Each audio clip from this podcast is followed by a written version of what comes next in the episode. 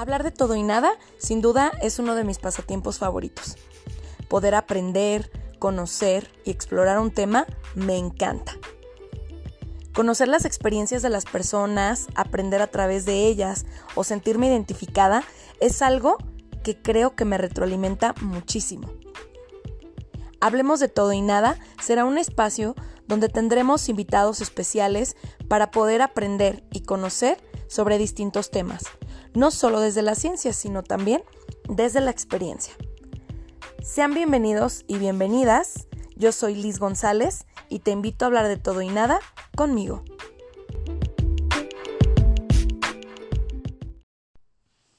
Hola, hola, ¿qué tal? Pues bueno, bienvenidos y bienvenidas una vez más a este podcast Hablemos de todo y nada. Y pues bueno, el tema del día de hoy se titula ¿Y si bailamos con la crisis? Y pues bueno, ¿cuántas veces no hemos pasado por crisis existenciales, por crisis de un montón de cosas, por alguna pérdida, por alguna situación externa? Ahora con el COVID, ¿cuántas cosas no nos orillaron a tener una crisis? Y en ocasiones a veces ni siquiera sabemos que estamos viviendo un proceso de crisis. Entonces, pues bueno, el día de hoy eh, pues vamos a tratar a través del tema y con nuestra invitadísima de lujo para explicarte y contarte un poco sobre la crisis, para que la conozcas, pero no para que le tengas miedo, sino para que te vayas a bailar con ella. Y pues la invitada del día de hoy es licenciada en psicología y su nombre es Carolina Hernández. Y pues bueno, Caro, un honor tenerte en este día aquí. Gracias por recibirme. Este, ustedes no nos están viendo, pero nos estamos echando aquí un cafecito orgánico muy rico para poder compartir este tema con ustedes. Hola Liz, buenas noches.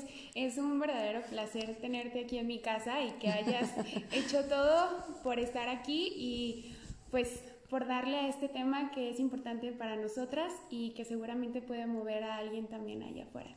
Sí, así es. Pues pues cuéntanos, Caro, ¿qué, nos vienes a contar hoy de la crisis para ver si nos animamos a salir a echarnos un buen danzón o una salsa, una cumbia, no sé?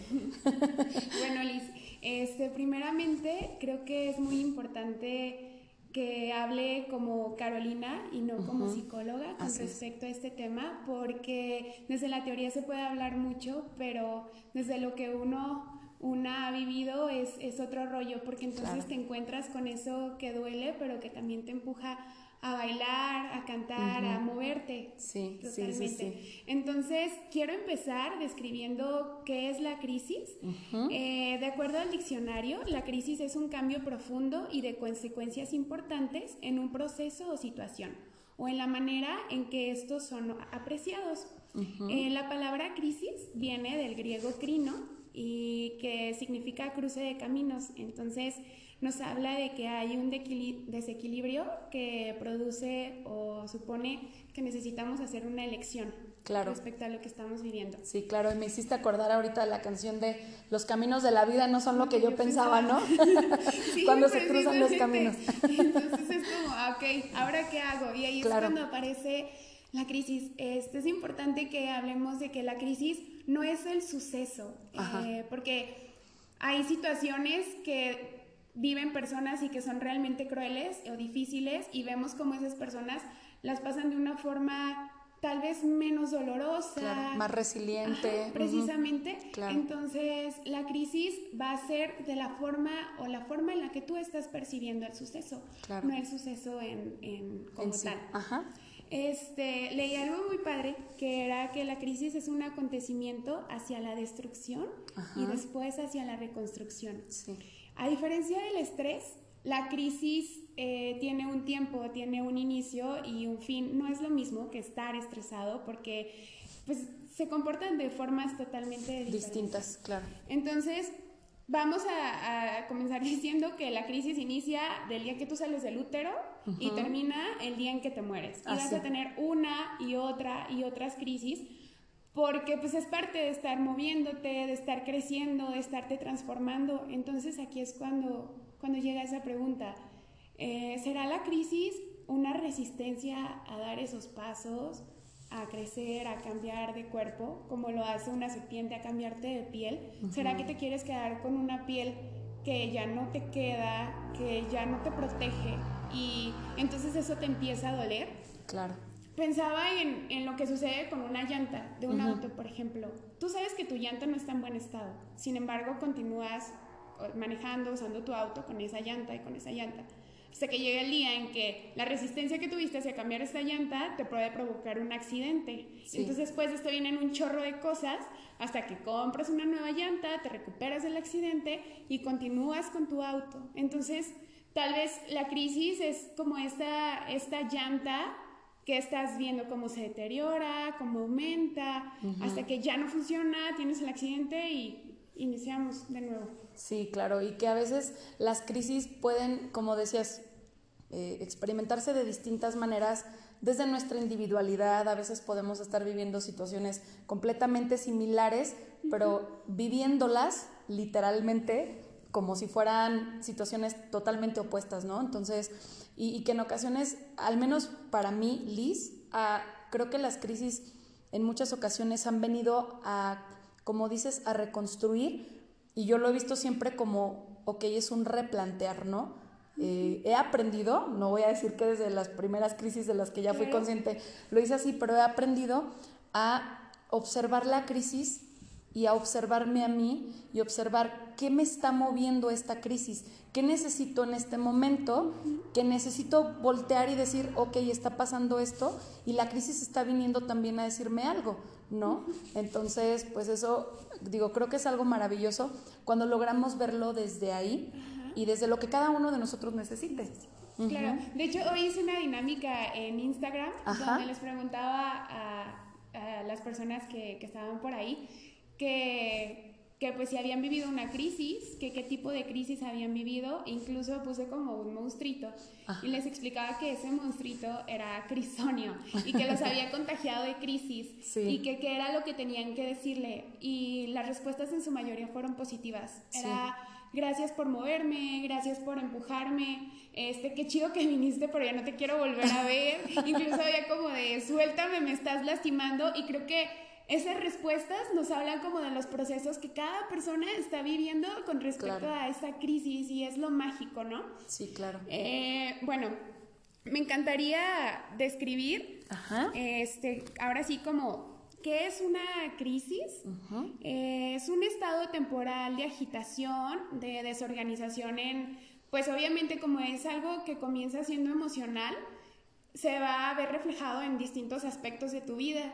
Eh, cuando ves a alguien que está viviendo una crisis, tú le preguntas como, a ver, ¿qué cacho de tu vida es el que está mal? Y la respuesta va a ser como todo.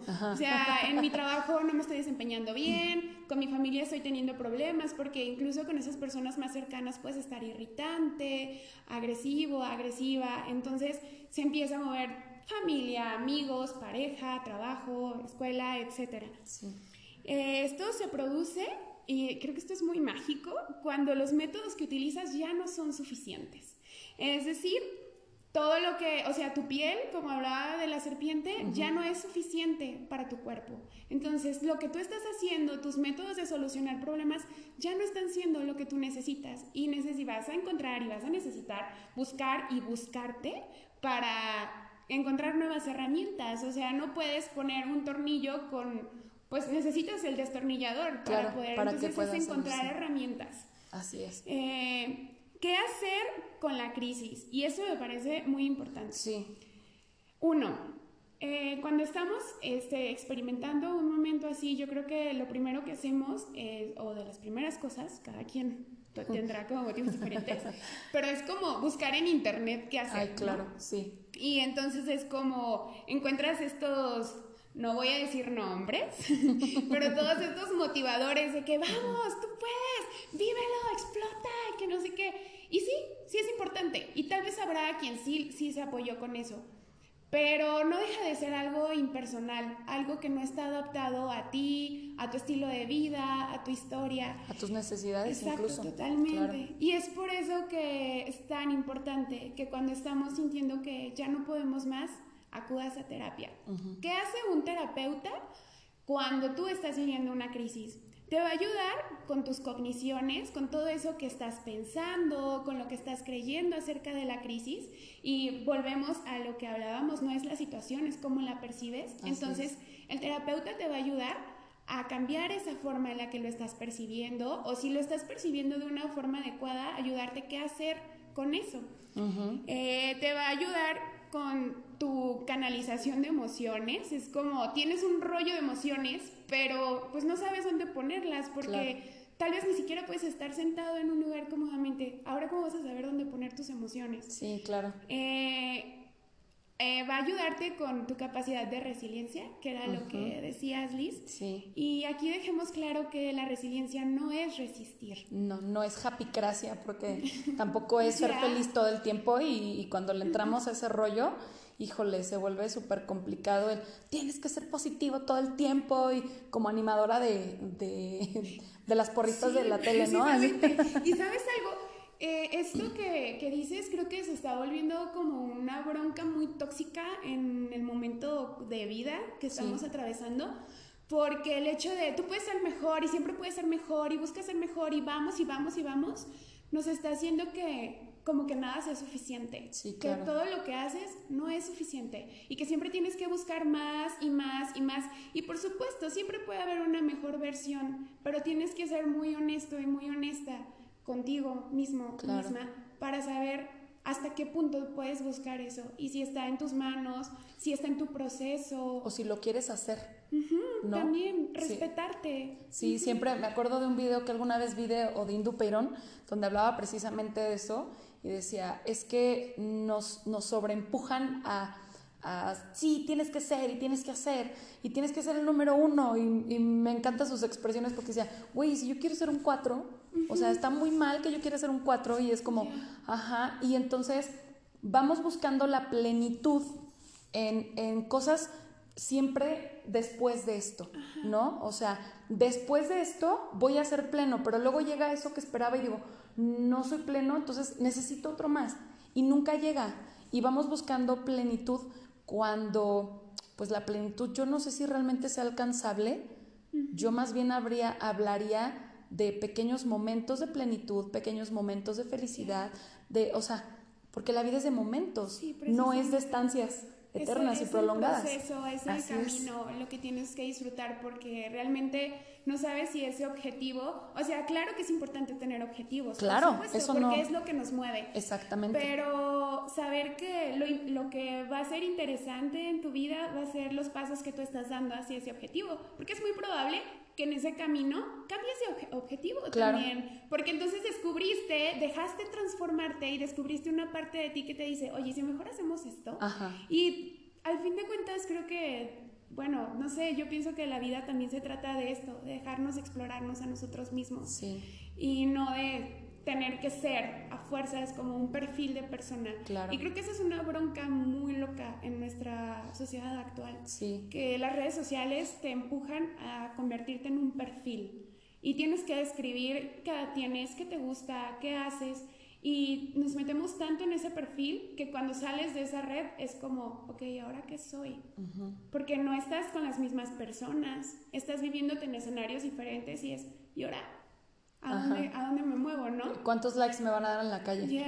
precisamente. sí, claro, claro. Y bueno, otra de las cosas que son importantes cuando estamos hablando de qué hacer con respecto a una crisis es valorar mucho el apoyo social. Eh, a mí me encanta pensar que somos espejitos y que las personas que tienes en ese momento de vida por algo están ahí. Claro. Porque están reflejándote algo de ti, algo que tal vez quieres ver, algo que tal vez no quieres ver.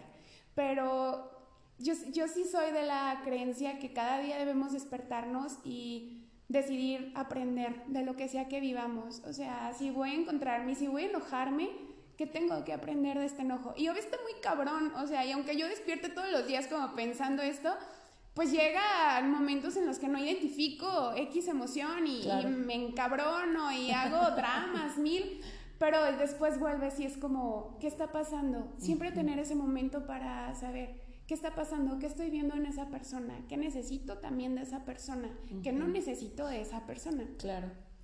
Y, y bueno, hablaba eh, una psicóloga eh, llamada Susan Kopser o algo así, no, no, entendí mi letra, pero nos habla de una personalidad resiliente y me encanta porque una persona resiliente no es una persona inmune a una crisis o a un problema, eh, no minimiza el impacto en su salud mental, tiene un compromiso hacia su propio valor, hacia su propia persona. Y una vez leí algo que me encantó y era, comprométete con eso que te hace ser feliz, o sea, y, me encantado porque este tipo decía, si tú eres feliz y quieres ser feliz, ok, mantente ahí, mantente en eso que tú quieres ser, en eso que tú quieres conseguir. Y si estás en un lugar donde tal vez necesitan que tengas cara de enojado, hazles la cara de enojado, pero mantén esa parte de ti que para ti es importante. Claro. Otra es la responsabilidad personal, que es, ok, está pasando todo esto y cómo puedo mejorarlo, qué necesito, ¿Qué, qué, ahora sí que, ¿dónde estoy? Y, qué necesito para si es que quiero moverme. Y otro era el desafío, una persona resiliente acepta los desafíos y los ve como parte de su existencia, como parte de su proceso y creo que esos desafíos pues precisamente son aceptar las crisis y, aceptar moverte junto con ellas. Con ellas, claro. Hace un tiempo tomé un seminario de, sobre resiliencia y me acuerdo mucho de una de las frases que nos decía eh, el, terapeuta que estaba impartiendo. Dice, las crisis son como la, como la física, ¿no? Como la materia, no, no, te crean, no se crean ni se destruyen, solo se transforman. Entonces es, como, es como esa parte, ¿no? Y cuando logras verla, como dices, desde la parte resiliente, ok, entonces la entiendo, la vivo, reviso qué necesito, pero a partir de ahí lo transformo. Eh, decía, me acuerdo el ejemplo que decía que era como cuando, que la crisis es como cuando viene eh, alguien a demoler tu casa, ¿no? Y entonces tú, tú tienes dos opciones, o te quedas mirando la casa y te quedas enojado porque, porque no querías siempre que la demolieran o porque nada más la demolieron más de un pedazo que del otro y te quedas llorando ahí afuera viendo que tu casa simplemente está destruida o la observas, ves por dónde puedes empezar y comienzas a reconstruir. Ya, y creo que una forma de, de observar nuestra casa es por lo menos tener unos cinco minutos. Yo a mis pacientes siempre les digo, por lo menos cinco minutos antes de dormirte, siente tu cuerpo. O sea, un escaneo corporal, cómo se sienten tus pies, cómo se siente tu abdomen, tu vientre, tu pecho. Y después, cuando tú comienzas a hacerlo con tu cuerpo, después comienzas a hacerlo con tus emociones. ¿Y qué emociones estoy sintiendo? ¿Dónde las estoy sintiendo? hay lugares donde siento esto o donde me siento mal, donde me siento de esta otra forma. Y creo que es irte conectando como contigo mismo y después con esta crisis o con esta transformación que tú también estás provocándote, porque no te la provoca nadie ajeno. Claro. O sea, es algo de ti para ti. Así es. bueno, eh, las crisis eh, se, vienen, se vienen como en tres fases importantes. La primera es el estupor es este rollo de quedarte inmóvil, el decir, ok, ¿qué hago? O nuestra, o esa zona de confort que nadie conoce casi. y es como estar en ese lugar que no te está, no te va bien, pero hasta de un momento soportable. O sea, es un dolorcito, es como un piquetito que es molesto, pero que lo soportas. esto es como suavizar esa brecha que está dando la crisis es como decir, no, espérate, espérate, espérate. Y es un intento de mantener el equilibrio, de, amortiguar el dolor, pero pues no dura mucho tiempo. Termina convirtiéndose en la segunda parte, que es esta parte de la incertidumbre, que es como esta lucha entre me muevo o no me muevo. Y ahí es cuando yo leía a la crisis, puede ser un proceso en el que tú avances y si tu resistencia es tan fuerte, va a hacer que retrocedas y que otra vez comiencen las fases hasta que entras en crisis y ya decides, avanzo o retrocedo. Yo creo que es por eso que nos enfrentamos a veces con la misma piedra tantas veces. Sí, claro, porque al decir la crisis no, no, se ha transformado, pues va a seguir rondando hasta que se transforme, claro. Y bueno, era de la tercera fase, es esa en la que hablábamos de cómo te empiezas a volver como a con una actitud defensiva, con una actitud agresiva, porque volvemos a lo que decía de los espejitos, o sea, esas partes que no estás queriendo ver de ti o que estás diciéndole, espera un momento, guarda, guarda, las estás viendo en otras personas. Y, el enojo no es hacia con otros, es hacia algo que tú estás viviendo. La tristeza, todo esto que otros te están generando es algo que tú estás poniendo en otras personas para no responsabilizarte. Claro. Y pues bueno, eh, me parecería interesante, ya, le platiqué a Elis, pero voy a hacer como que no le había platicado.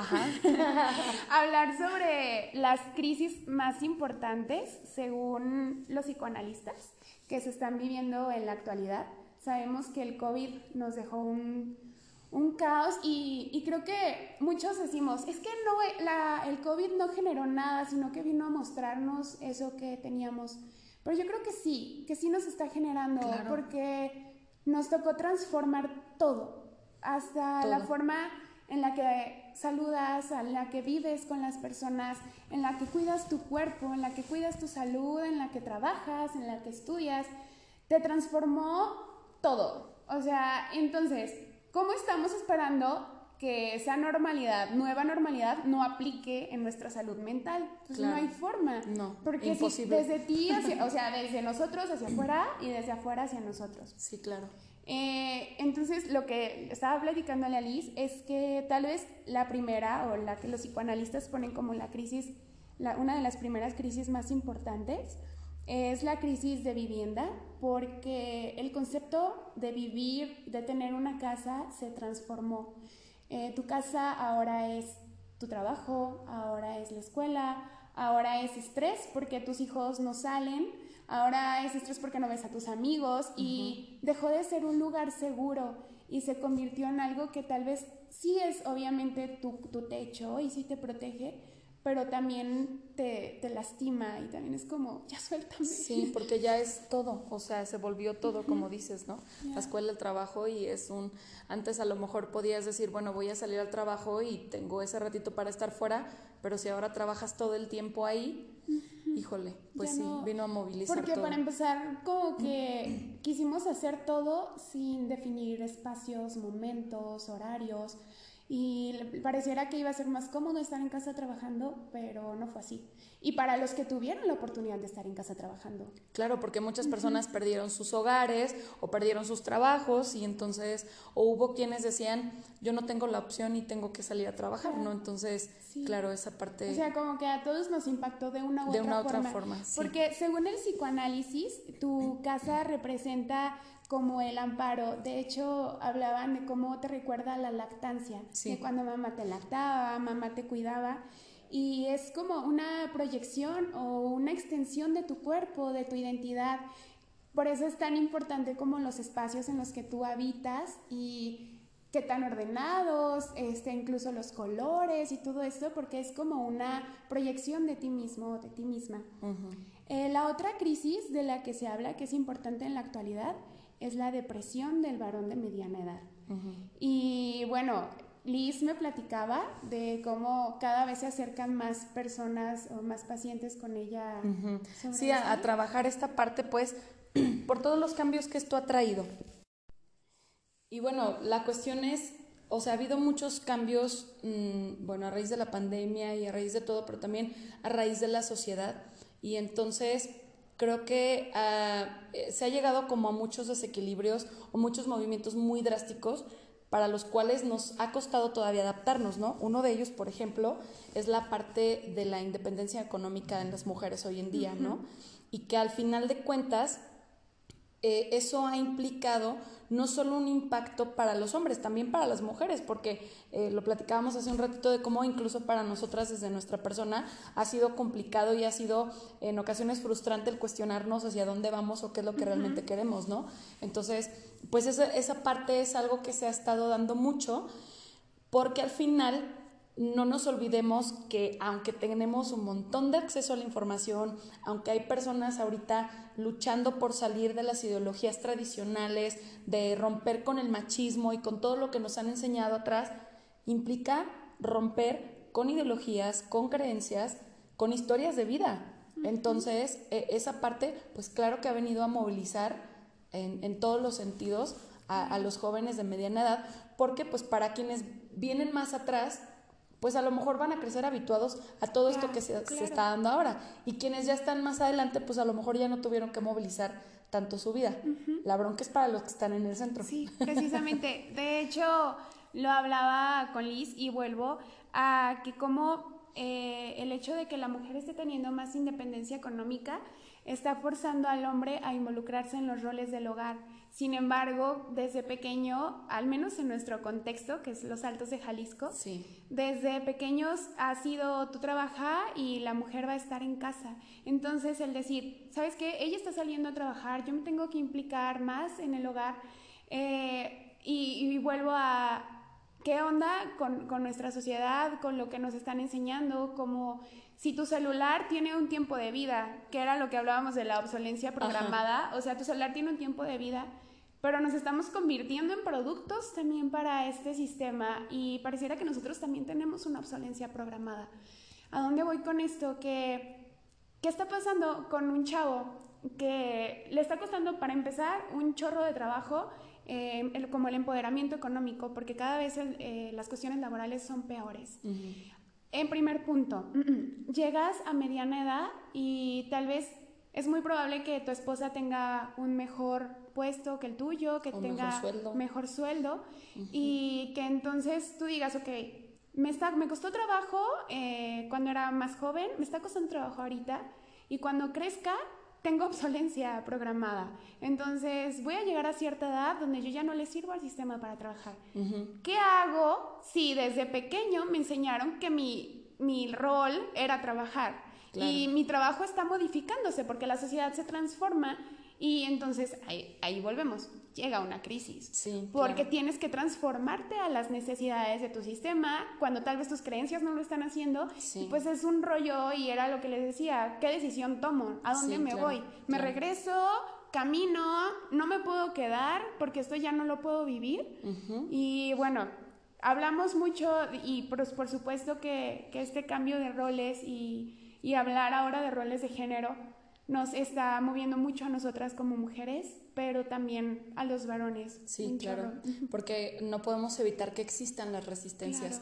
Por más que tratemos de que nuestra apertura mental, emocional y de todos los sentidos esté, eh, pues ahora sí que abierta, vaya, a, recibir y a cambiar y a movernos, eh, hay cosas con las que ya, ya crecimos y ya las traemos y volvemos a lo mismo, ¿no? Romper con eso implica en muchas ocasiones romper con todo lo que soy. Ir a terapia. Ajá, sí, claro.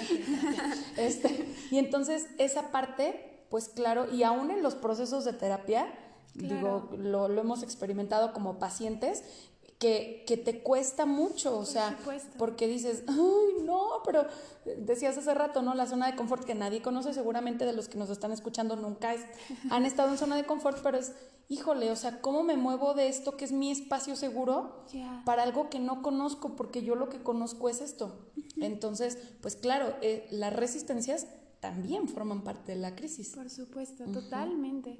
Y bueno, la última es esta crisis de la mujer que es mujer, este, es gerente, es madre y está teniendo como todos los roles a la vez y, y es como, mm, Liz me contaba de cómo tiene pacientes que se sienten culpables por no estar disfrutando su maternidad y es, ¿qué onda? Pareciera que cuando nace un bebé vas a ir a visitar o a conocer a este bebé y vas a encontrar a la mamá en cama, súper feliz, relajada, y hola, mira, ven mi bebé. No. Como lo vemos en las películas. Claro, y como no lo venden, y pareciera que así debe ser, pero es decir, sí nació un bebé, pero también nació una madre. Y también estás viviendo tú una crisis y te estás convirtiendo en algo más y estás teniendo que buscar nuevas herramientas. Sí. Tú, es como si estuvieras, o sea, literal, tu forma está cambiando. Claro. Y sabes algo que, que de repente yo veo mucho y, que lo he estado leyendo en donde puedo porque a veces es algo que, que como mujer me brinca.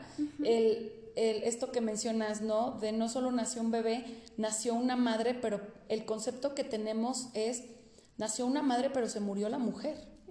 O sea, ¿dónde, donde queda este, la mujer como de lado, ¿no? O sea, donde entonces si yo soy madre, pero también tengo deseos de desarrollarme en el ámbito profesional, entonces estoy fallando como madre y entonces si yo como madre decido este, tener planes o, utilizar incluso hasta cierto tipo de ropa, ya ni siquiera, porque entonces es, no, ya eres mamá, o sea, esos vestidos son para las que no, o sea, ese tipo de cosas, ¿no? Donde nace la madre pero se muere la mujer. Y eso también genera mucha crisis hoy en día, porque se sigue luchando contra eso. Y lo que mencionábamos hace un rato, ¿no? Desde donde yo no me quiero mover al rol o a a este asumir nuevas actividades, porque no es como que no lo pueda hacer o como que no me toque, sino es equipo. Entonces, e, esa parte viene a frustrar un montón, porque además a nosotras como mujeres nos cuesta desprendernos. A mí como mujer, en muchas ocasiones, y lo reconozco, aunque he trabajado con desprenderme de las ideologías machistas y todo esto, me ha costado decir, si salgo con mi pareja a alguna parte, el, el decir, levántate y sírvete, ¿no? Porque en mi familia todavía es los hombres comen primero y todo ese tipo de cosas, entonces inconscientemente ya estoy con el plato y así, ¿qué quieres? Y luego digo, ay no, pero él que se sirva, o sea, tiene manos. Sí, y, es como esa parte, ¿no? O sea, cómo nos cuesta romper, pero sobre todo, cómo cuesta ser mujer. También en ese sentido, ¿no? Y, y una vez leía de cómo en nuestra sociedad nos han como criado con esta idea de que el hombre es deseante y la mujer es deseo. Y cuando tú te vuelves deseo, entonces te conviertes en, o sea, si eres deseo, porque tú ya eres el objeto de deseo, no puedes desear, no, puedes, no, no puedes elegir, no puedes proponer y, y terminas pues convirtiéndote en esto que dices, ¿no? Te pierdes como mujer porque pareciera que cuando nace tu hijo, tú lo único que deseas es estar con tu hijo. Pero claro que no, porque existe toda esta otra parte de ti como mujer y, creo que es algo que hay que reivindicar, o sea, mujeres mucho, mucho más, o sea, madres es como una parte de, ti como mujer, claro. pero sigue siendo un, chorro de cosas increíbles. Sí, así es. Y bueno, como estos roles están, están modificándose, eh, cada vez vemos más mujeres que se hacen cargo del hogar, incluso mujeres que ahora como ya tienen la oportunidad laboral, pueden decirle a su pareja, si no están viviendo como en un entorno padre o un entorno saludable, decirle, ¿sabes qué? Chao, ¿no? Yo, yo ahora voy a darle con esto. Y es una mujer que está trabajando, que está haciendo mamá, que tiene que llegar a ayudar con las tareas, en la comida, que tal vez no tiene tiempo para disfrutarse a ella misma. Y hablamos de mujeres que se empiezan a sentir solas, que se empiezan a sentir como con muchísima presión. Y, y bueno, el, el, temor a no ser suficiente, el temor de si lo estoy haciendo bien, porque aunque tú hayas decidido como mujer eh, tomar las riendas completas de tu hogar, la creencia existe. Claro. Entonces es como, ¿y si estoy dañando a mis hijos con esta decisión? ¿Y si mi crianza no está siendo totalmente responsable? Y, y bueno, hablábamos de cómo el cuerpo nos empieza a hablar y de cómo cada vez la fibromialgia, bueno, al menos yo en las charlas como con mujeres que son un poco más grandes que yo, cada vez lo escucho más y más y más. Y la respuesta es que el médico le dice, ¿sabes qué? No, no, no hay nada que hacer. O sea, te voy a dar algo para, para tu dolor y que no sé qué, porque no, no sabemos de dónde viene tu enfermedad. No sabemos, o sea, te voy a calmar los síntomas y ya. Y bueno, entonces, ¿cuánta frustración vas a experimentar si te están diciendo que, que, pues es algo que no saben de dónde viene, que no saben qué es, pero que te tomes algo para el dolor. ¿Y, ¿Y, qué pasa? Socialmente se empieza a hablar de, ay no, es que no tiene nada, pero, pero hace, y no, o sea, tiene razones. Y también, eh, porque las mujeres incluso yo he escuchado como ya saben que si estoy con más ansiedad va a aumentar.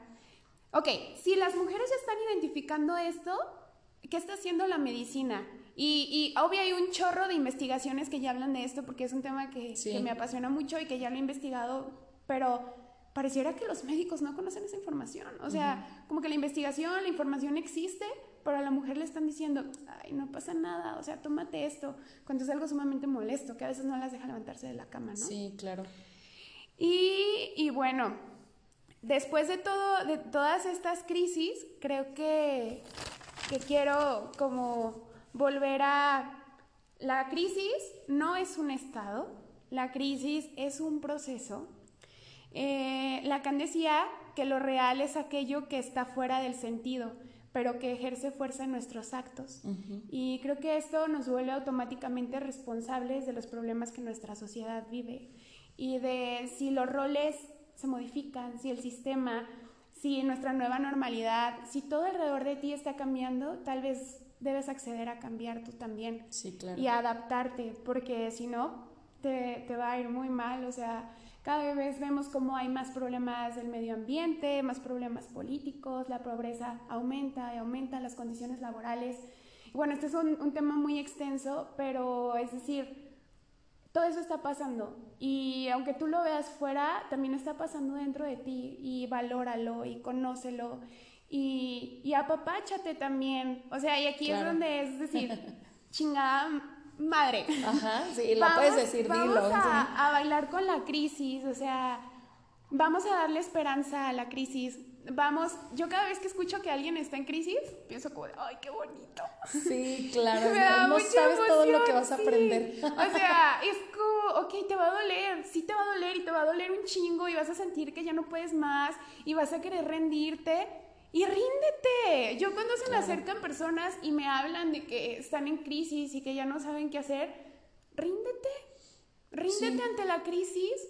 Ríndete aunque ya no puedas más con esa situación. Inicia de nuevo. Tal vez es momento de que te des cuenta que estabas bajo un papel que te había funcionado, un rol que te había funcionado y estoy chido que te funcionó. Claro. Pero ahora ya no, tal vez. y ahora tal vez debes decir, ay, ¿sabes qué? Soy otra persona.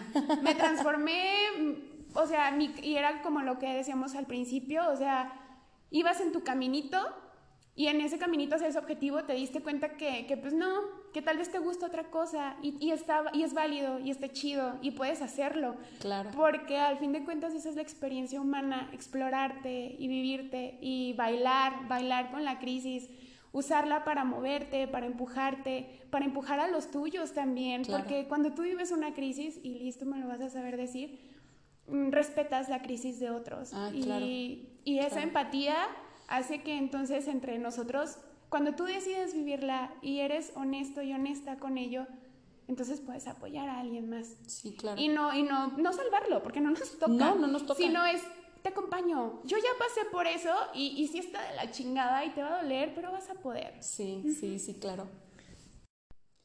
Y, y, pues bueno, yo creo que ya para finalizar, eh, quiero pedirte a ti que estás escuchando esto, que, que, le entregues la dignidad a quien está pasando por una crisis. Eh, que reconozca su crisis, que reconozca su proceso. Eh, ¿Cuántos de nosotros pues vimos personas morir a causa del COVID o de otras situaciones y lo hablo desde, desde bueno, yo pasé un, un duelo muy complicado de una persona que, que pues adoro y adoraba y todo cambió mi forma de ver su enfermedad, de vivir su proceso y de respetarlo. Y un día me dijo, porque yo a ella le dije, ríndete, si ya no puedes más, ríndete. Porque ella empezó con una crisis precisamente más emocional, laboral, de su pareja, familia, y después se convirtió como en, su enfermedad, pues fue su enfermedad. Sí. Y, y, me decía, ¿cómo hago eso? Y que no sé qué. Días antes de que la hospitalizaran, ella me dijo, Caro, ya me rendí. Y a mí me costaba trabajo que ella, o sea, cuando nos avisan que pues ella ya había pasado otro plano, eh, yo fue como, no, ¿por qué? ¿Por qué yo te necesitaba? Pero en ese momento fue, ok, pero tú necesitabas eso. Sí. Y es respetar desde este tipo de duelos hasta el duelo que cada persona esté viviendo. Claro. Y decir, tú necesitas esto. Tal vez yo necesito que estés bien, que estés alegre, que quieras salir conmigo, que quieras hacer y deshacer, pero esa persona no. Y acompáñala. Sí. Y ya, yo creo que es todo. Y para finalizar, pues crea con tu crisis, conviértete en, en, esta parte de la sociedad que se transforma y que transforma lo que hace y que transforma su vida y que transforma su trabajo y que logra convertir todo eso en, en algo con lo que puedes solucionar problemas de otros, con lo que puedes apoyar a otros. Y pues nada, todo está en la actitud que tenemos hacia la crisis. Sí, así y, Y ya, y bailen, y perríen bien Y perríen hasta el suelo. sí, sí, sí, sí, no, Caro, pues agradecerte. Digo, me parece súper valioso la información que nos acabas de regalar a todos el día de hoy. Y pues bueno, yo siempre me quedo confiada en que en que esto por lo menos a una persona de que nos escucha eh, le, va, le va a llegar o le va a resonar o le va a servir de algo y bueno, pues ojalá que todo esto tan valioso que tú nos compartes el día de hoy siga. Yo seguiré insistiendo con esta palabra tan sonada hoy en día y tan poco practicada que es la empatía. Seamos empáticos, no podemos, eh, seamos empáticos no solo con los demás, sino también con nosotros, mismos, porque hablando de las crisis, a veces la crisis queremos que ya se acabe y que se adelante, pero como bien lo decías, es un proceso, entonces seamos empáticos con nosotros, seamos empáticos con los otros y seamos pacientes con nuestros procesos y con el proceso de los demás. No podemos encenderle la luz a alguien que no está listo para abrir los ojos. Entonces, este, acompañémonos y acompañemos a quienes están cerca, si así lo decidimos, pero pues como dices, a, a bailar, perrear hasta el suelo y a entregarlo todo en la pista acompañados de la crisis cuando venga nuestra vida. Y bueno, Liz, ya para terminar, quiero contarles algo. Sí. Esto lo habíamos preparado para grabarlo desde hace ya tiempito y por una y otra ocasión no se daba. Y cuando Liz me dijo que qué tema quería, yo te dije que crisis. Sí. No sabía que venían crisis para mí, ¿sabes? Y por dos. Y creo que, pues, pues quiero, quiero decirte que, que quien habló fue alguien, una psicóloga que tal vez tiene la información, pero habló una persona que también está en sus crisis y en sus transformaciones y que al igual que tú que estás escuchando esto, le estoy chingando para darle y, y para escucharme y para transformarme también y dejando que esa crisis mía y de los que me rodean sea algo que nos mueva para, para, mejorar este cachito de existencia. Sí, pues eh, me llama mucho la atención que digas esto porque a mí también la crisis me está haciendo perrear desde el cielo hasta el suelo. Y entonces pues mm, digo, eh, Qué, qué, padre que coincida en que estamos en crisis y que precisamente estamos hablando de esto porque seguramente este era el momento para tocar este tema cuando la crisis vino a nosotras y pues eh, a recibirla y, y a darle con todo el flow. A darle. Muchas gracias, Caro, por todo. Muchas gracias a ti que nos escuchas. Y pues bueno, eh, queda pendiente de los próximos capítulos y te invito a hablar de todo y nada conmigo.